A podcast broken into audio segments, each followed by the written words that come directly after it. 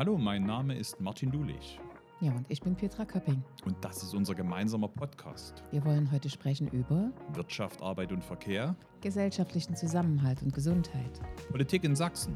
Naja, und was uns als Ministerinnen und Minister so bewegt. Das ist die A-Seite. Viel Spaß beim Reinhören. Ha, Ich bin da ganz aufgeregt. Ich komme gerade von Straßenbahnfahren. Es ist ein Kindheitstraum, selber Straßenbahn fahren zu können. Ich habe es gerade geschafft. Ähm, Wir hatten nämlich gerade den 100.000 100.000. Kunden für das Deutschland-Ticket. Und da war dann die Möglichkeit, dass ich selber mal die Straßenbahn fahren konnte. Das war klasse. Na gut, aber jetzt sind wir da. Jetzt sind wir zu unserem Podcast hier.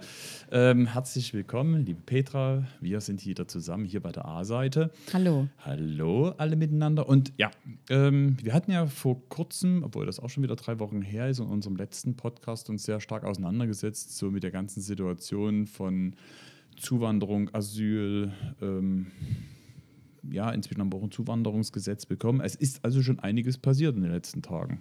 Absolut.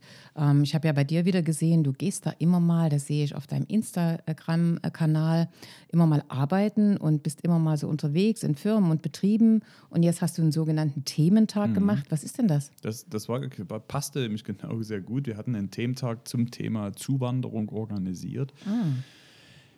Das ist eigentlich ein gutes Format, mal einen ganzen Tag verschiedene Einrichtungen, Unternehmen zu besuchen und viele Journalisten kommen mit, weil sie dann auch viele Geschichten mitbekommen. Und wir konnten bei diesem Thementag viele positive Geschichten erzählen. Wir wollten mal die Unternehmen zeigen, die sehr positive Erfahrungen gesammelt haben mit ähm, ausländischen Arbeits- und Fachkräften.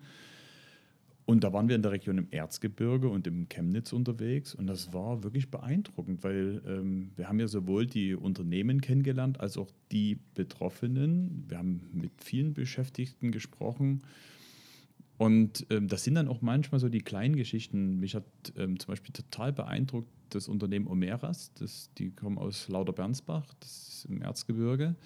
Die sind ja eigentlich ein weltmarktführendes Unternehmen, weil die bauen Tunnelverkleidung, aber da wir halt in Sachsen so wenig U-Bahn haben, kennt man die in Sachsen nicht. Ähm, ganz spannend und die haben in ihrer Unternehmensphilosophie gleich darauf geachtet, eine andere Unternehmenskultur zu entwickeln und haben von Anfang an auch auf Integration ähm, gesetzt. Mhm. Und das war ähm, schon spannend, ähm, weil die auch gesagt haben, ja, wir müssen uns von Anfang an um Integration kümmern. Also dein Thema, Absolut. Ja. also ähm, klar, es geht immer gleich darum zu integrieren. Und dort ist es zum Beispiel ähm, gelungen, dass diejenigen im Fußballverein mitspielen. Und das ziemlich erfolgreich. Die, die Ortsmannschaft ist jetzt auf dem zweiten Platz und kämpft um den, um den Aufstieg. Also Fußball hat eine ganz integrative ähm, Wirkung. Aber auch so die Geschichten, wie schwer es auch war für die Einzelnen, aber wie es dann auch wieder wichtig war, die Kolleginnen und Kollegen zu erreichen. Ähm, das fand ich auch wieder so, so witzig. Ähm, sagte der, dass ähm, einer von den Beschäftigten aus dem Ausland ähm, gekommen ist, ganz schlecht Deutsch konnte, aber er ist reingekommen und sagte als erstes Glück auf. So, und damit hatte er natürlich die Herzen im Erzgebirge gewonnen und ähm, das hat also funktioniert. Also wie schon gesagt, wir hatten mehrere Unternehmen besucht ähm, und das hat auch ermutigt, weil auch die Kolleginnen und Kollegen, mit denen wir gesprochen haben, die sehen ihren Kollegen, der arbeitet, der was leistet und da werden auch Vorbehalte abgebaut. Und das ist auch unheimlich wichtig. Das ist auch unser gemeinsames Argument, wenn Menschen sich kennen und kennenlernen, ähm, dann werden eben auch Vorbehalte abgebaut. Ja, absolut. Das ist auch bei uns im Pulsnetz zum Beispiel haben wir ja eine Reha-Klinik, ähm, wo wirklich ganz viele Frauen äh, sind aus Brasilien, äh, die dort als Pflegerinnen arbeiten und die eine eigene Integrationsbeauftragte eingestellt haben, weil es eben nicht nur um die Arbeit geht, sondern tatsächlich um das Integrieren in den Städten. Und das klappt dort auch wirklich fantastisch. Ich rede auch mit den Leuten immer selber und die sagen mir, dass das das Beste war, was sie eigentlich im Leben entscheiden konnten und die fühlen sich dort auch wirklich wohl. Also wenn sie dann ankommen und wenn sie in der Stadtgesellschaft sind, dann klappt das super. Und deswegen kann man da nur Mut machen, dass viele Unternehmen ähm, da mitmachen, damit diese Vorbehalte, die es manchmal punktuell vor Ort einfach gibt, ein Stück weit abgebaut werden können. Äh, Letzte Woche wurde ja das neue Zuwanderungsgesetz ähm, beschlossen. Das ist ein Riesending, finde ich. Ja. Also ähm, ich habe auch gesagt, eigentlich ist es das erste Zuwanderungsgesetz, was wir wirklich haben, weil alles, was wir vorher hatten, war ja eher Verhinderungsgesetz. Jetzt haben wir wirklich das erste Mal ein Zuwanderungsgesetz. Ja, das bedeutet nur für uns jetzt zu schauen, wie wir das so umsetzen, dass Sachsen ähm, von diesen neuen Möglichkeiten wirklich partizipiert. Aber also es gibt natürlich einen Fall, das will ich einfach sagen, dass wir es nicht hier so stehen lassen. Also wenn alles super klappt, äh, den hatten wir vergangene Woche in der Oberlausitz, wo also ein Asylbewerber zum Gesundheitsamt mhm. gekommen ist und von dort aus von der, mit der Polizei abgeholt worden ist. Und warum finde ich das so tragisch? Das ist einfach so ein tragischer Fall, weil Ärztekontakt, Gesundheitswesen eine ganz wichtige äh, Grundgeschichte sind für Menschen, für alle Menschen, egal wo sie her sind. Und wenn man da das Vertrauen zerstört, das weil schlimm. man die auf dem Gesundheitsamt abholt, also das halte ich für wirklich äh, krass. Bin ich auch sehr dankbar, dass die Ärztekammer sich hier zu Wort gemeldet hat, weil man kann viele Wege gehen, man kann viele Wege machen und wenn jemand abschiebepflichtig ist, dann ist er es eben auch. Aber das von so einer Behörde aus zu machen, das ist schon kein gutes Beispiel. Und das meine ich auch manchmal. Wir haben noch viel zu tun im Bereich der Willkommenskultur. Ja. Also das ist, äh, als ich das gehört habe, dachte ich auch, ja. das ist so ein Vertrauensmissbrauch. Ja. Und das hat ja einen nachhaltigen Schaden für alle die, die jetzt ähm, sich überlegen, gehe ich zum Arzt und so und die eigene Gesundheit aufs Spiel zu setzen aus Angst, dass ich gegebenenfalls ab. Also das, ich fand das. Ich, also ja, man muss ja immer wissen, dass bewegt. jemand, der im also, Asylverfahren ist, mhm. der kriegt ja nicht einfach eine Gesundheitskarte und geht zum Arzt, sondern der muss aufs Gesundheitsamt gehen, beschreibt dort seine Beschwerden und bekommt für nur spezielle Notfälle einen Schein. Hm. Und wenn in so einem Besuchsfall, wo es um Notfälle geht, dann sowas passiert, also das ist unglaublich. Das darf einfach nicht sich wiederholen. Hm, das ist richtig. Ja, das Vertrauen in Institutionen, Vertrauen, aber auch in Demokratie. Das, ähm, ich erinnere mich, in einem der, ich glaube, der vorletzte Podcast hattest du gesagt, dass du zum Demokratie, zum Demokratiezentrum gehst, also zur Jahreskonferenz. Ich meine, Demokratie ist gerade ein großes Thema, aber erzähl mal, wie war es denn? Ja, also ich war äh, total positiv äh, eingestimmt, weil zu dieser Veranstaltung, zu dieser Demokratiekonferenz wirklich über 200 Akteure, die in Sachsen unterwegs sind, über ihre Erfahrung, über ihre Begegnung, über ihre Arbeit berichtet haben. Und das sind fast ausschließlich junge Leute, ich will das auch nochmal deutlich sagen, die eben wirklich denen das wichtig ist, dass wir hier mit den Menschen so umgehen, dass es ein menschenwürdiges Dasein ist. Das sind nicht nur Ausländer, ähm, die dort äh, ein Thema waren, sondern auch der Umgang untereinander. Und es gab natürlich auch Geschichten, die mir sehr zu denken gegeben haben. Das eben, haben wir übrigens gestern Abend in unserer Veranstaltung auch wieder gehört, äh, wo wir ja in äh, Görlitz gewesen sind, dass eine junge Lehrerin berichtet hat, dass man nicht mehr darüber redet, dass man sich gegen Faschismus, gegen Rechtsextremismus äh, äh wehrt und äh, positioniert, sondern dass man dort teilweise Angst hat. Und das mhm. haben die mir dort auf dieser Konferenz eben auch erzählt. Äh, wir haben uns untereinander Mut gemacht, ich will das schon mal so sagen, weil wir wissen, dass äh, für Demokratie zu kämpfen die Grundpfeiler sind, die wir erleben. Und das haben wir ja nun gerade in Thüringen gesehen, äh, wie schnell das kippen kann mit einer Landratswahl, wo ein Landrat der AfD jetzt gewählt worden ist. Und da muss man sich schon fragen, was können wir tun, um für die Zukunft zu vermeiden, dass es sowas eben solche Wahlergebnisse gibt. Die muss man erstmal anerkennen, das wissen wir auch. Aber was können wir eben tun und wo sind die Ursachen? Und das war eine der wesentlichen Fragen in dieser Demokratiekonferenz. Und ich hatte erst ein bisschen Sorge, das gebe ich zu. Sorge deswegen, weil ich nicht wusste, wie motiviert und wie ähm, ja, aktiv die jungen Menschen dort noch sein können aufgrund der Situation, die wir eben haben. Und habe dort wirklich erfahren, dass auch solche Konferenzen eben dazu dienen, dass man sich austauscht, dass man miteinander redet, dass man sagt, Leute, wir haben das dort so und so gemacht, wir arbeiten mit der Kommune hervorragend zusammen, um dann eben tatsächlich einen guten gesellschaftlichen Zusammenhalt für die Region zu organisieren, denn darum geht es am Ende. Mhm. Und das war eigentlich sehr positiv. Und da sind wir wieder bei einem Punkt, den ich sehe, wenn man nach Ursachen fragt oder sagt, wie, wie, wie ist denn das jetzt? Beschimpfen sich ja alle so ein bisschen untereinander, du warst, du warst, du warst. Ich sage mal so, wir waren es irgendwie alle. Ähm, aber was mir eben auffällt, und das muss man schon mal ansprechen, dass immer der, der am lautesten ist. Ich war in einer Stadt und habe dort eine Apotheke besucht, kam ein Bürgermeister und sagte zu mir, der, der am lautesten ist, der kriegt auch, was er will. Mhm. Und das kann nicht unser Maßstab sein. Ja. Sondern wir müssen tatsächlich gucken, wie wir damit umgehen und von vielen positiven Arbeiten, und ich glaube, das geht ja genauso wie mir, wird ehrlich gesagt kaum berichtet und aus meiner Sicht auch viel zu wenig. Ich weiß nicht, wie viel Berichterstattung es zu dieser Demokratiekonferenz gege äh, gegeben hat. Da waren 200 Leute da. Und das geht mir bei vielen Dingen so. Und ich glaube, dass wir dieses Narrativ, schlechte Nachrichten, die verbreiten sich und die sind positiv für die Entwicklung, dass die einfach für die Zukunft und für unsere Demokratie total schädlich sind. Wenn die Leute nicht mehr wissen, was wir alles tun, weil sie nur noch über das Negative informiert werden, dann ist das wirklich eine schwierige Entwicklung, die ich mhm. da sehe. Ich also mich hat natürlich das Wahlergebnis auch bewegt und es ist gut, dass wir einfach die Chance jetzt nehmen, darüber auch zu reden.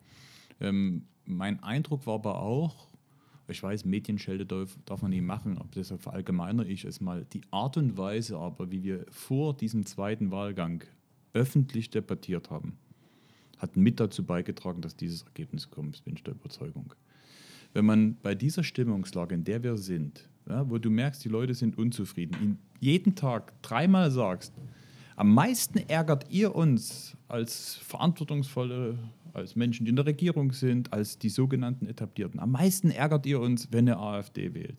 Wir haben die doch richtig eingeladen, wir haben die ja richtig aufgefordert, weil es gar nicht mehr um die Sache ging, sondern es war so eine Stimmung.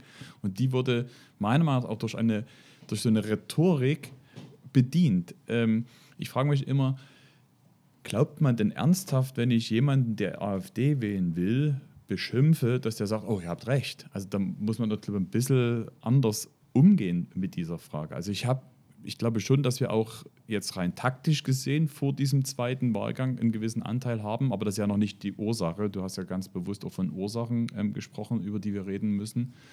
Ähm, die Frage wird doch sein, wie schaffen wir es endlich mal wieder auf ein anderes Spielfeld zu kommen? Weil monatelang wird immer auch diese Stimmungen bedient. Da ist immer die Frage, wie viel Verantwortung haben wir als diejenigen, die politische Entscheidungen treffen und wie viel haben auch die Verantwortung, die ähm, die Stimmungen bedienen.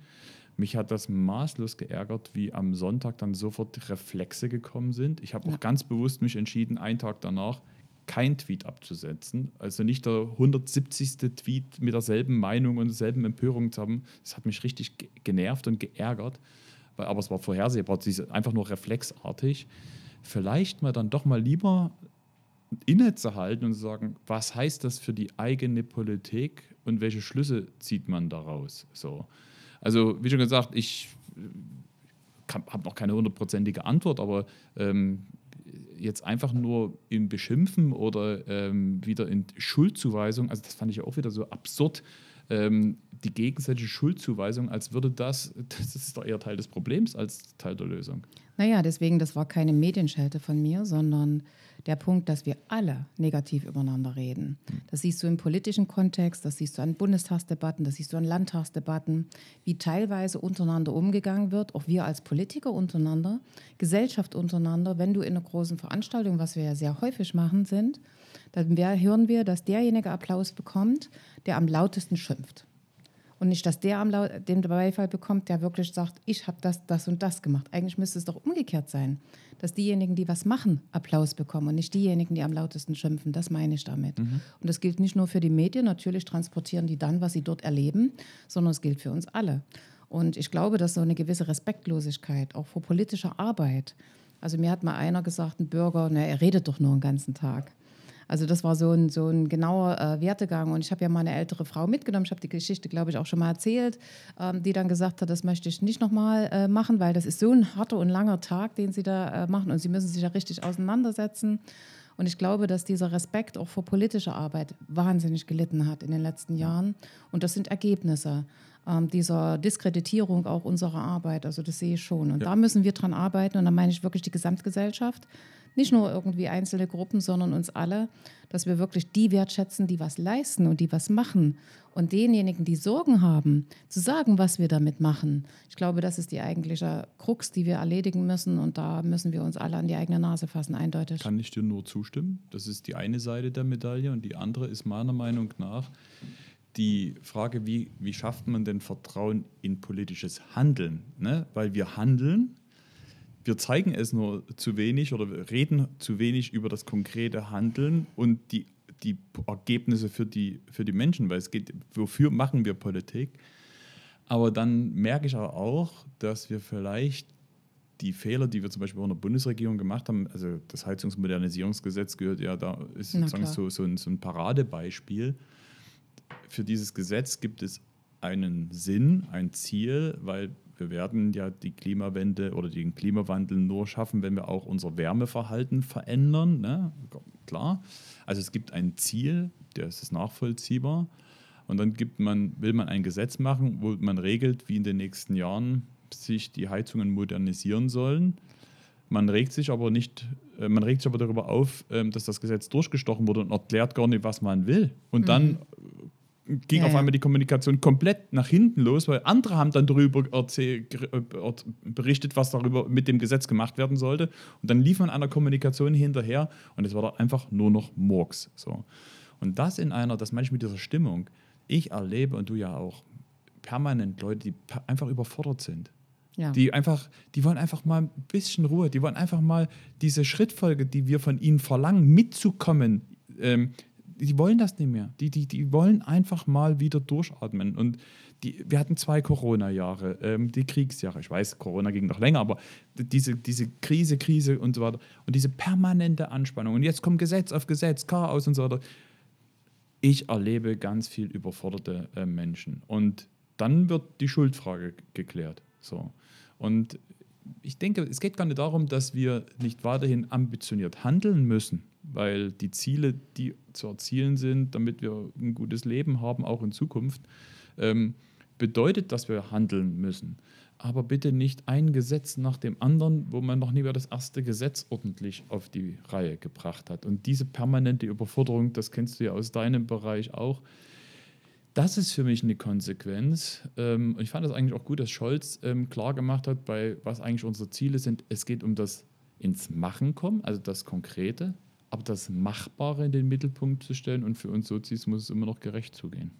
Ja, ich glaube, da müssen wir auch im Land ein Stück nachdenken, was wir für Gesetze beschließen, damit wir die Spielräume für den einzelnen Menschen, für die Kommunen, für unterschiedlichste Gremien nicht so weit einengen, dass sie eigentlich gar nicht mehr da sind. Das fällt mir natürlich auch auf. Wir diskutieren ja viel, auch im Landtag, über neue Gesetze, äh, wo der Mensch draußen manchmal gar nicht weiß, was machen denn die da eigentlich?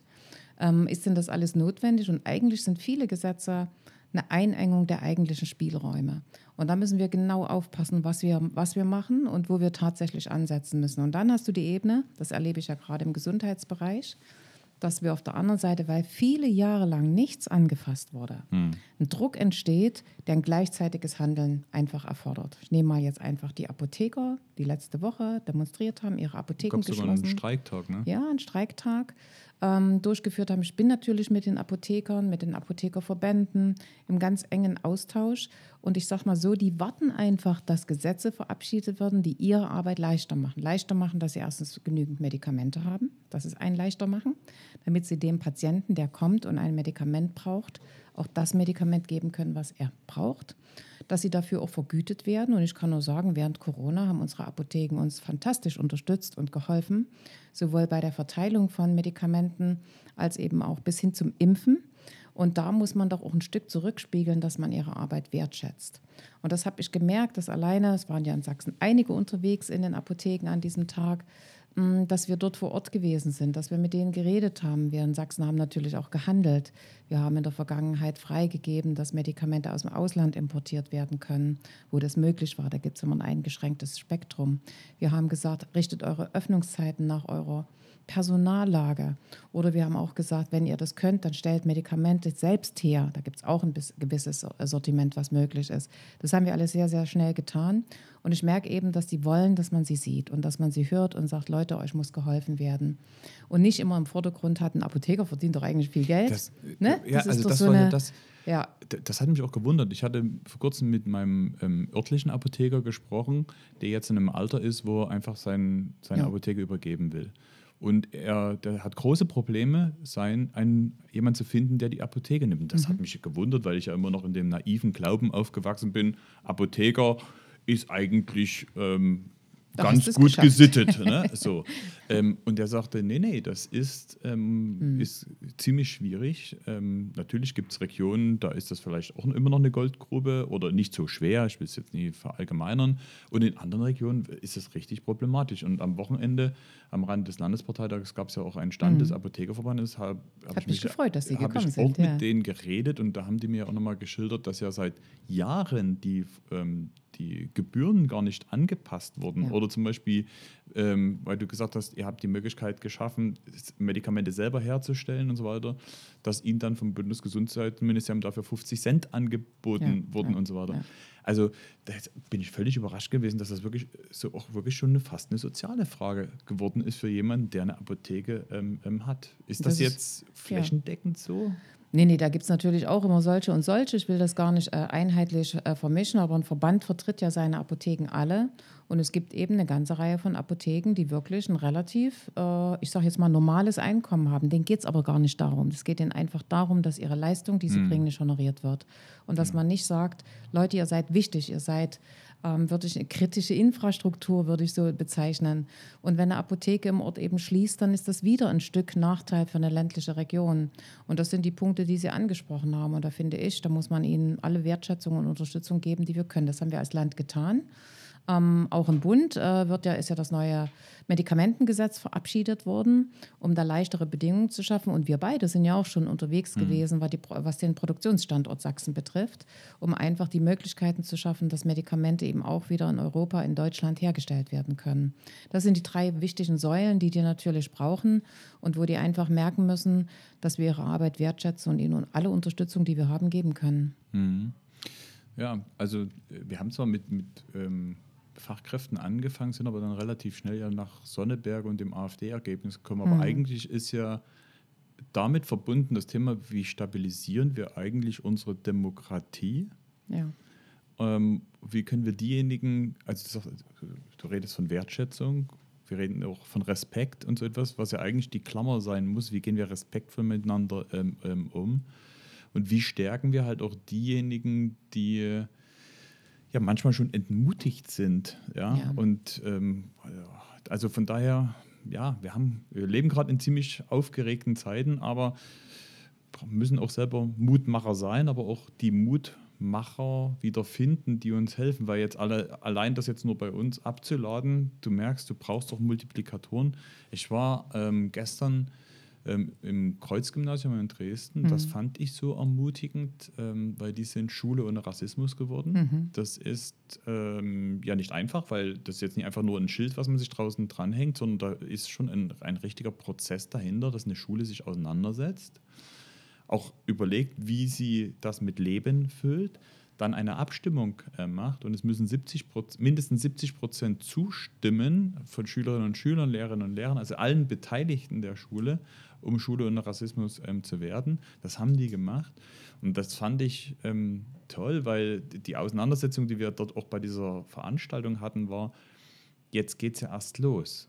Also auch wenn die ihre, ihre Wahlen gemacht haben und jetzt dieses Schild bekommen haben und man darf ja auch nie glauben, Gymnasium, das sind so ähnliche Kreise. Wir haben alle hier kein Problem mit Rassismus und Diskriminierung. Nein, nein, nein. Das, äh, Diskriminierung ähm, ist ja nun eine, ist immer vorhanden und so etwas. Das fand ich wiederum ermutigend, dass junge Leute da unterwegs sind ähm, und ähm, sich dieser Frage auch, Frage auch, auch stellen. Das fand ich schon ähm, klasse. Nee, absolut. Da passt mein Besuch gestern früh in Wurzen in der Oberschule. Das wirklich. wollte ich dich gerade fragen, weil wirklich. da hast du einen Perspektivwechsel ja, gemacht. Ja, genau. Wirklich total dazu. Und ähm, ich bin ja hingegangen, weil in unserem Haus die Schulsozialarbeit äh, verankert ist. Und das darf man, glaube ich, wirklich sagen, Martin, dass wir als SPD die Schulsozialarbeit wirklich äh, in Sachsen nach vorne gebracht haben ähm, ins Schulgesetz aufgenommen haben. Zumindest die Grundschulen und die Oberschulen, die Gymnasien sollten noch folgen, weil dort merken wir auch, dass es große Bedarfe gibt.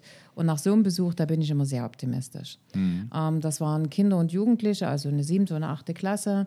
Nee, achte und neunte, nicht, dass ich es falsch sage, falls Sie es hören. Ähm, und die haben dort äh, gemeinsam diskutiert, was ihnen an ihrer Schule gefällt, ähm, wie sie die Lehrer finden, was ihnen nicht so gefällt und was sie so für Forderungen haben. Ich habe am Ende übrigens so eine kleine Wünschebox bekommen. Und da denkt man jetzt, naja, wer weiß, was die jetzt alles wollen. Weißt du, was da so drauf stand?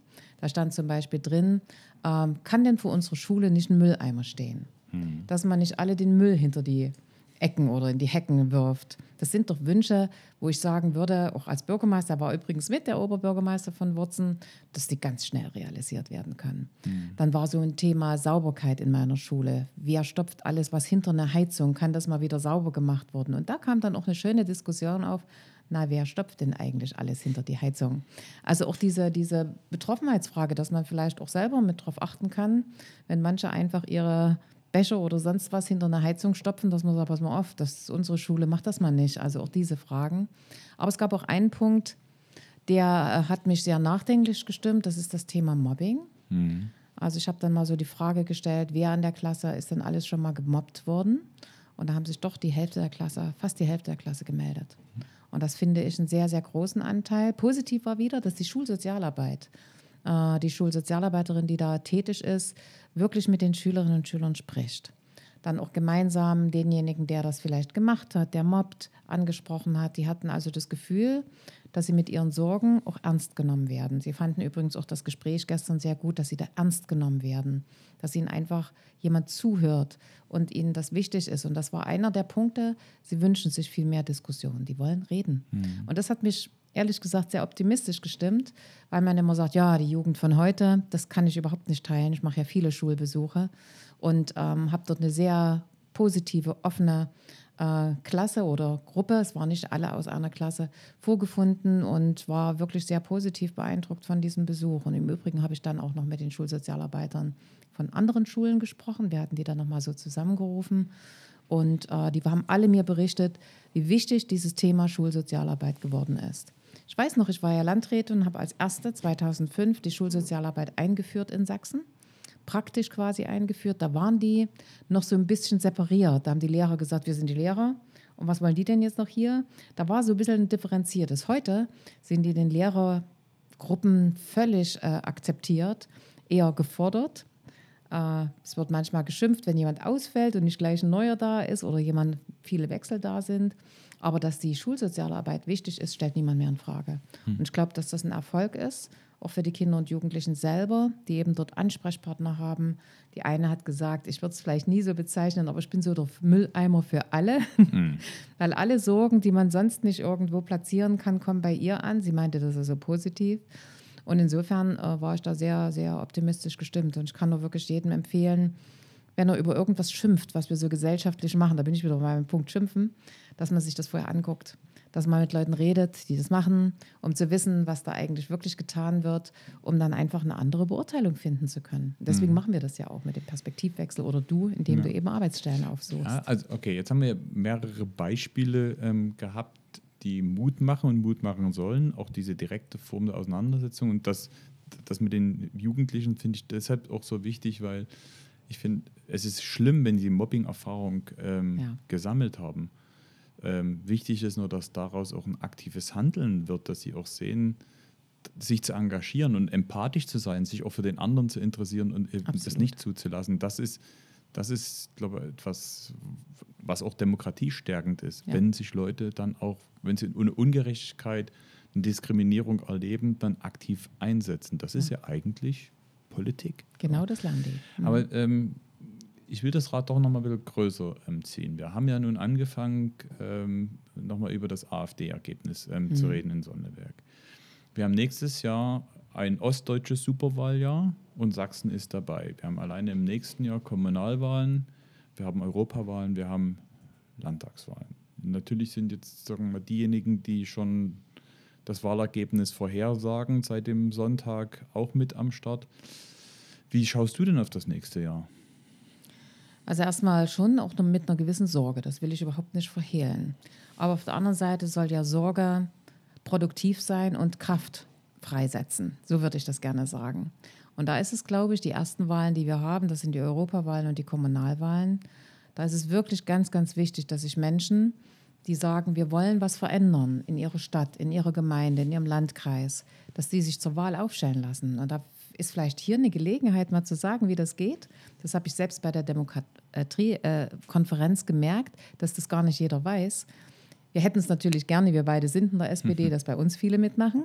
Aber man kann das eben auch über Vereine und Organisationen. Also ein eingetragener Verein kann Kandidaten aufstellen, gerade für eine Gemeinderatswahl, wo mir vielleicht mein Sportverein wichtig ist oder meine Feuerwehr wichtig ist.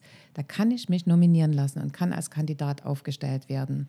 Weil viele denken immer noch, ich muss in einer Partei drin sein. Nochmal, ich hätte das natürlich gerne, wenn Sie in die SPD eintreten, du glaube ich auch. Aber das können Sie eben auch in anderer Form. Und dass wir also viele Angebote haben vor Ort für die Menschen, die in den Gemeinden und in den Kreistagen aktiv sein wollen. Das ist eine der Grundvoraussetzungen. Wenn wir Listen haben, die leer sind und wo vielleicht nur die, die wir vielleicht nicht haben wollen, sich auf Listen setzen äh, lassen, dann brauchen wir uns über Ergebnisse nicht wundern. Und diese Vielfältigkeit an Angeboten, auch das habe ich mal selber gemacht als Bürgermeisterin. Wir hatten einen eigenen Jugendclub und ich hatte dort auch als einer der ersten Kommunen einen hauptamtlichen Jugendclubleiter eingestellt. Und ähm, da habe ich zudem auch gesagt, Mensch, stell dich doch mal zur Wahl für die Gemeinderat als Jugendclubleiter, auch vom Jugendclub aus organisiert. Das hat er gemacht, der ist in den Gemeinderat reingewählt worden und konnte dort die Interessen der Jugendlichen vertreten. Und das meine ich damit. In den kleinen Gemeinden, in den Orten ist es wichtig, dass die Interessenvertreter dort stark sind. Und da wäre mir auch keine Bange äh, vor äh, den Wahlen, wenn wir genügend Leute finden, die sagen, ich engagiere mich jetzt nicht mit, ich schimpfe nicht nur zu Hause, da sind wir wieder beim Thema, so vom Sofa aus und sage, das klappt doch hier alles gar nicht, sondern ich engagiere mich mit. Und in der Gemeinde, in dem Kreis, da habe ich ganz konkrete Probleme vor mir. Und die dürfen wir nicht verwischen lassen. Also selbst wenn ich, wie hier geschehen, in Sonneberg, bundespolitische Themen in die Agenda stelle, die kann der nicht ändern als Landrat. Der kann aber in seinem Landkreis ganz viel ändern. Und das ist genau das, dass wir die Leute nochmal hinweisen müssen, dass jeder in seiner Funktion, jeder in seinem Amt das machen sollte, wofür er Verantwortung trägt. Das kommt mir auch oft zu kurz. Hm.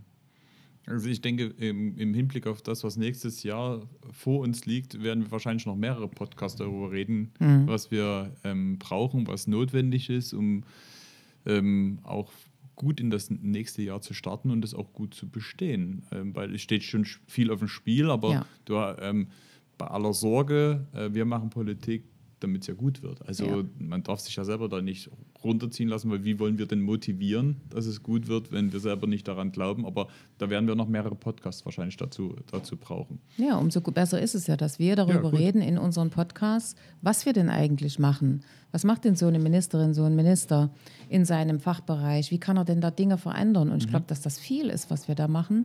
Und auch, dass die SPD in Sachsen einen erheblichen Einfluss hat. Wir haben zwar diese 7,7 Prozent. Habe ich schon verdrängt. Ne, ich nicht, weil wir viel mehr machen. und insofern äh, glaube ich, muss man das auch wirklich nach außen kommunizieren, damit es Menschen draußen wissen. Also ich wäre schon manchmal gefragt, na, was macht denn ihr eigentlich? Ne? Mhm. Du vielleicht auch. Und was, was ist, ist doch egal, in welcher Partei ihr seid, so sinngemäß. Und das ist es eben nicht. Ein Beispiel habe ich ein großes genannt, die Schulsozialarbeit um eine Summe dahinter zu legen, das sind 37,5 Millionen Euro jedes Jahr. Und die waren vorher gar nicht da. Und insofern sind das doch Größenordnungen, die vor allen Dingen auch eine Wirkung haben. Darum beschreiben wir ja, wenn wir da mal in eine Schule gehen und gucken, was die wirklich machen, um nicht nur über theoretische Ansätze zu reden, sondern eben zu gucken, was damit passiert. Und das ist, glaube ich, wichtig. Das ist noch leichter in einer Gemeinde, in einem Landkreis. Da sind die Leute direkt verwurzelt, die wissen, was in ihrem Dorf, in ihrer Stadt fehlt und wo es noch Bedarfe gibt. Und das sollten sie mitgestalten. Mhm. Hast du denn so, wenn du zurückschaust, in den letzten Tagen, Wochen noch so besondere Termine gehabt, wo du sagst, das war nochmal für dich sehr, sehr wichtig, um deine Wirksamkeit als, als Ministerin zu zeigen? Naja, das ist manchmal sind es die kleinen Dinge. Die haben übrigens auch eine große Öffentlichkeitswirksamkeit erreicht. Wir reden ja ganz viel davon, dass unsere Dörfer abgehangen sind. Hm. Und wir haben jetzt gerade mit unserem Verbraucherschutz, wo der Landtag wirklich uns auch nochmal gestärkt hat, gerade in Zeiten der Krisen, drei mobile Autos auf den Weg gebracht. Drei mobile Beratungszentren für den Verbraucherschutz. Die fahren jetzt in drei Regionen, in Ostsachsen, in, in, in im Vogtlandkreis, ich glaube Erzgebirge, ähm, durch die Lande und äh, können dort auf jedem Wochenmarkt stehen. Und da kann ich jetzt hinkommen und kann sagen, ich habe hier eine Stromrechnung gekriegt, komm nicht klar. Was soll ich denn jetzt tun? Da kann ich dort in diesen Wagen gehen und kann mich vor Ort direkt am Wochenmarkt beraten lassen. Und das ist gerade wichtig für Menschen, die älter sind, für Menschen, die nicht so mobil sind. Vielleicht auch für eine junge Frau, die kleine Kinder hat und nicht wegkommt. Mhm. Also insofern, das finde ich ehrlich gesagt großartig. Da freue ich mich zum Beispiel sehr, dass das so eine starke mediale Begleitung bekommen hat. Und die können direkt mit ihren Zentralen, also mit ihren Verbraucherschutzzentralen Kontakt aufnehmen, wenn es eine Frage gibt, die sie nicht sofort vor Ort äh, beantworten können. Und jetzt kann man auch mal gucken, wer das begleitet. Das sind Leute, die sind Juristen, das sind Leute, die sind richtig Energieberaterinnen, das waren nämlich drei Frauen. Und äh, da sieht, sieht man auch, dass sie eine unheimliche Kompetenz mitbringen. Und da möchte ich wirklich sagen, dass wir viel für die ländlichen Räume tun. Und das war jetzt letzte Woche so ein schönes Beispiel, die wir jetzt auf den Weg geschafft haben. Da sind wir, glaube ich, das zweite Bundesland in Deutschland, die das überhaupt machen. Und über solche Sachen freue ich mich wirklich und ähm, hoffe, dass die Menschen das draußen annehmen. Und das werden sie, denn die wussten schon zu sprechen, dass sie ähm, tatsächlich vor Ort ähm, äh, schon Termine vergeben haben und eigentlich schon fast ausgebucht sind. Mhm. Ja, jetzt bin ich ja in Sachsen viel unterwegs gewesen. Äh, du hast es ehrlich gesagt, habe ich dich das so ein bisschen beneidet. Du warst ja überhaupt nicht in Europa, du warst ja in Afrika. Was ja. hast denn du dort gemacht? Ja, ähm, nicht, dass du jetzt glaubst, wir hätten irgendwie Zebras, Elefanten oder äh, Giraffen gesehen. Ähm, ich kann dir von verschiedenen Veranstaltungsräumen berichten. Es war trotzdem eine, eine äh, beeindruckende Reise. Ja, wir waren mit ähm, zwei Delegationen in Afrika. Zwei Delegationen, es war eine Reise, aber die war geteilt. Einmal in mhm. Mosambik und einmal in Namibia. Und weil du eben von der Wirksamkeit von Politik gesprochen hast, das war auch für mich dort sehr erlebbar und zwar in zwei Richtungen. Mosambik ist ein Land, was in Deutschland unterschätzt wird. In mhm. Ostdeutschland wiederum nicht. Also der genau. Blick der Ostdeutschen auf Mosambik ist traditionell, weil nach wie vor auch viele aus Mosambik in der DDR studiert haben, ja. gearbeitet haben. Auch wenn, muss man immer wieder auch den Westdeutschen ähm, sagen, es gab keine Integration, die waren für sich. Ja. Also ein Zusammenleben mit, äh, war auch in der DDR nur am Arbeitsplatz äh, möglich. Ja. Ansonsten waren die relativ ghettoisiert. Aber trotzdem gibt es natürlich viele, viele Bezüge. Und gerade dadurch, Mosambik ist ein großes Land. Mosambik hat 30 Millionen Einwohner. Mosambik ist ein, ein an Rohstoffen reiches Land, aber die soziale Situation ist furchtbar. Also es ist dann wiederum ein sozial armes Land. Also das heißt, die Rohstoffe und die Wertschöpfung in diesem Land werden von anderen abgeschöpft. Und deshalb gibt es natürlich auch gerade in diesem Land das große Bedürfnis, eben nicht nur von China abhängig zu sein oder von Indien, sondern Europa und die setzen ganz viel auf uns, weil zum Beispiel die Leute in der Bergbauverwaltung in Mosambik haben fast alle in Freiberg studiert. Ja. Die haben also auch zu uns eine riesengroße Beziehung. Und deshalb ist es schon bemerkenswert, wenn eine nationale Regierung wie die von Mosambik mit uns als Freistaat Sachsen einen Vertrag abgeschlossen hat, eine Vereinbarung, ähm, wie wir in Zukunft zusammenarbeiten wollen. Zum Beispiel bilden wir jetzt Studierende in Freiberg weiter aus, aus Mosambik. Ähm, wir wollen für unsere Unternehmen Möglichkeiten ähm, schaffen, dass sie in Mosambik mit beitragen können mit ihren Bergbaukompetenzen. Das Thema Arbeitsschutz im Bergbau, Riesenthema, unterstützen wir die. Also das sind auch Möglichkeiten, wo wir auch Türen aufmachen können, ähm, auch für Deutschland und für Europa. Das klingt zwar jetzt so groß, dass das kleine Sachsen ähm, sich traut, die Türen für Europa aufzumachen, aber wir haben die Kompetenz und wir haben einen guten Ruf. Also wirklich, äh, das war auch wieder mhm. beeindruckend, mhm. wenn man sich auch in Mosambik mit dem Bergbauleuten mit Glück aufbegrüßt, um wieder den Bogen zum Anfang zu spannen. Der zweite Teil der Reise war nach Namibia. Mhm. Dort sind gerade ganz viele unterwegs. Also in Mosambik waren wir die erste und einzige Delegation, politische Delegation in diesem Jahr. In Namibia geben sich die Delegationen die Klinke in die Hand. Vor kurzem war, äh, war Robert Habeck mit einer großen 70-köpfigen Wirtschaftsdelegation da. Andere Länder und auch andere Bundesländer sind da, weil Mosambik gerade mit dem Thema Wasserstoff ähm, gerade massiv mhm. ähm, an, an äh, Namibia mit dem Thema Wasserstoff ähm, ein neues Geschäftsmodell für sich aufmacht. Die investieren also in, in ein großes Projekt, nennt sich Hyphen. 10 Milliarden Euro werden sie dort hinein investieren. Das ist mehr als ihr eigenes Bruttoinlandsprodukt. Also das heißt, die nehmen sich da richtig was vor, auch mit deutscher Unterstützung, damit sie auch wirklich viel grünen Wasserstoff produzieren können. Die Voraussetzung dafür ist grüne Energie. Namibia ist ein großes Land und hat sowohl Wind an, den, an der Küste, aber natürlich auch viel Fläche für Solar. Mhm. Nutzt das aber zurzeit noch viel zu wenig. Namibia ist ein Land, was Energie importieren muss noch. Das heißt, das ist alles gerade in, in einer Wandlung hin zu, wird dort gerade massiv investiert in solche Energie- und Wasserstoffprojekte. Und Sachsen ist dabei. Also es gibt allein zwei sächsische Unternehmen, die in große Windparks investieren. Und das war auch für uns beeindruckend. Wir hatten also einen Termin in der Coene-Region, das ist die ganz im Norden an der Grenze zu Angola. Und wenn ich sage im Norden, das war weit. Mhm. ähm, wir haben uns sozusagen im südlichsten Punkt der Region getroffen, sonst wäre das eine Tagesreise ähm, gewesen ähm, um mit dem Gouverneur ähm, zu sprechen, damit der Gouverneur seine Zustimmung für diese sächsische Beteiligung an diesem Projekt gibt. Das ist uns gelungen und ich finde, das ist ja auch eine Aufgabe von Politik, Türen ja, zu öffnen, ja, ja. Wege zu ermöglichen. Das hat dort ähm, geklappt.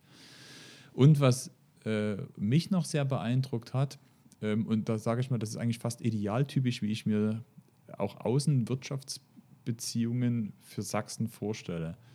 Wir sind ähm, kein Land, was vergleichbar ist mit Baden-Württemberg und Bayern, die in der Welt unterwegs sind und ihre Firmen investieren in andere Länder. Dafür haben wir viel zu kleine Unternehmen. Unsere Unternehmen suchen Kooperation, suchen Nische, suchen Marktmöglichkeiten, ihre Dinge zu verkaufen. Und wir sind zum Beispiel in der Umwelt- und Energietechnik sehr gut. Wir mhm. haben viele kleine und mittelständische Unternehmen, die gerade in diesem Bereich total innovativ sind. Und das manchmal so idealtypisch. Da gab es zum Beispiel den Sohn eines Farmers, der auch ein bisschen technikaffin war und der hat sich also dort zusammengeschlossen mit einem sächsischen Unternehmen, der gesagt hat, okay, ich möchte meine Erträge steigern. Ich muss deshalb ganzjährig Wasser zur Verfügung stellen. Das heißt, ich muss häufiger pumpen. Dafür brauche ich aber immer Energie und die muss verlässlich zur Verfügung stehen. Also hat der deutsche Unternehmer sich mit drei mit zwei weiteren deutschen Unternehmen zusammengeschlossen und einem namibischen, haben also dort eine Vereinbarung geschlossen und haben jetzt ein Projekt aufgesetzt, wie sie für diese Farm ein Projekt ähm, verwirklichen, äh, energieautark, mit Sonnenenergie, mit Beschattung, mit ähm, wie sie Wasser ähm, ähm, produzieren, wie sie die Erträge steigern. Und das war so spannend, dass selbst das Landwirtschafts- und Energieministerium von Namibia ähm, von Namibia ähm, gesagt hat, wenn das funktioniert, dann ist das auch eine Chance für viele, viele andere Farmen und haben sich selber gezeigt, ähm, interessiert gezeigt. Und das fand ich so, so klasse, ähm, dass sozusagen diese Unternehmen, im Übrigen alles Chemnitzer, mhm. ähm, ein Problem gesehen haben und die Lösung präsentieren. Und ja. so stelle ich mir das, äh, das vor. Und ja, auch wieder ein Beispiel für Wirksamkeit, wo wir als Ministerinnen und Minister helfen können, Wege ähm, äh, zu ebnen um auch sächsischen Unternehmen erfolgreich im Ausland Dinge verwirklichen zu lassen. Und ähm, das Beispiel mit dem Landwirtschafts- und Energieministerium zeigt ja, es geht ja eben nicht nur um das einzelne Projekt, sondern daraus kann man wieder lernen ähm, für andere Farmen und warum nur in Namibia. Das kann man dann natürlich auch in anderen Regionen äh, machen. Also von daher, du siehst meine Begeisterung, ja, ja. auch wenn ich keine Elefanten, Zebras und Giraffen gesehen habe. gut, dazu hast du ja auch deinen Urlaub. ja, na gut, okay, da geht's nach Schweden. Okay, das ist auch mit dem Elefanten ein bisschen schwierig. Das, ne? das stimmt. Ja, liebe Petra, ähm, war wieder klasse mit dir. Mit dir auch, lieber Martin. ähm, haben wieder vieles gestreift, aber wie schon gesagt, wir haben natürlich jetzt äh, ähm, ja schon einiges noch äh, vor uns. Also, ja. wie schon gesagt, beschäftigt. Also, ich gebe erstens zu, mich hat am Wochenende auch sehr beschäftigt, was in Russland gerade passiert. Ja, das ja, ist alles ja, irre. Absolut. Alles irre. Ähm, und ja, und was in Sonnenberg, Sonneberg passiert ist, ähm, beschäftigt uns natürlich auch. Also lass uns da weiter reden, was die positiven Konsequenzen sind und nicht nur das Reflexartige ähm, darauf ähm, reagieren, sondern einfach gute Politik machen, auch uns selber zu unterstützen in dem, was wir tun und dass Leute auch sehen, dass es in ihrem Sinne passiert, denn wir wollen ja, dass es den Menschen besser geht, dass wir in Zeiten ähm, kommen, in bessere Zeiten. So, dann. Ja, lieber Martin, dann erfolgreiche Woche und dann sehen wir uns wieder. Bis zum nächsten Mal. Tschüss.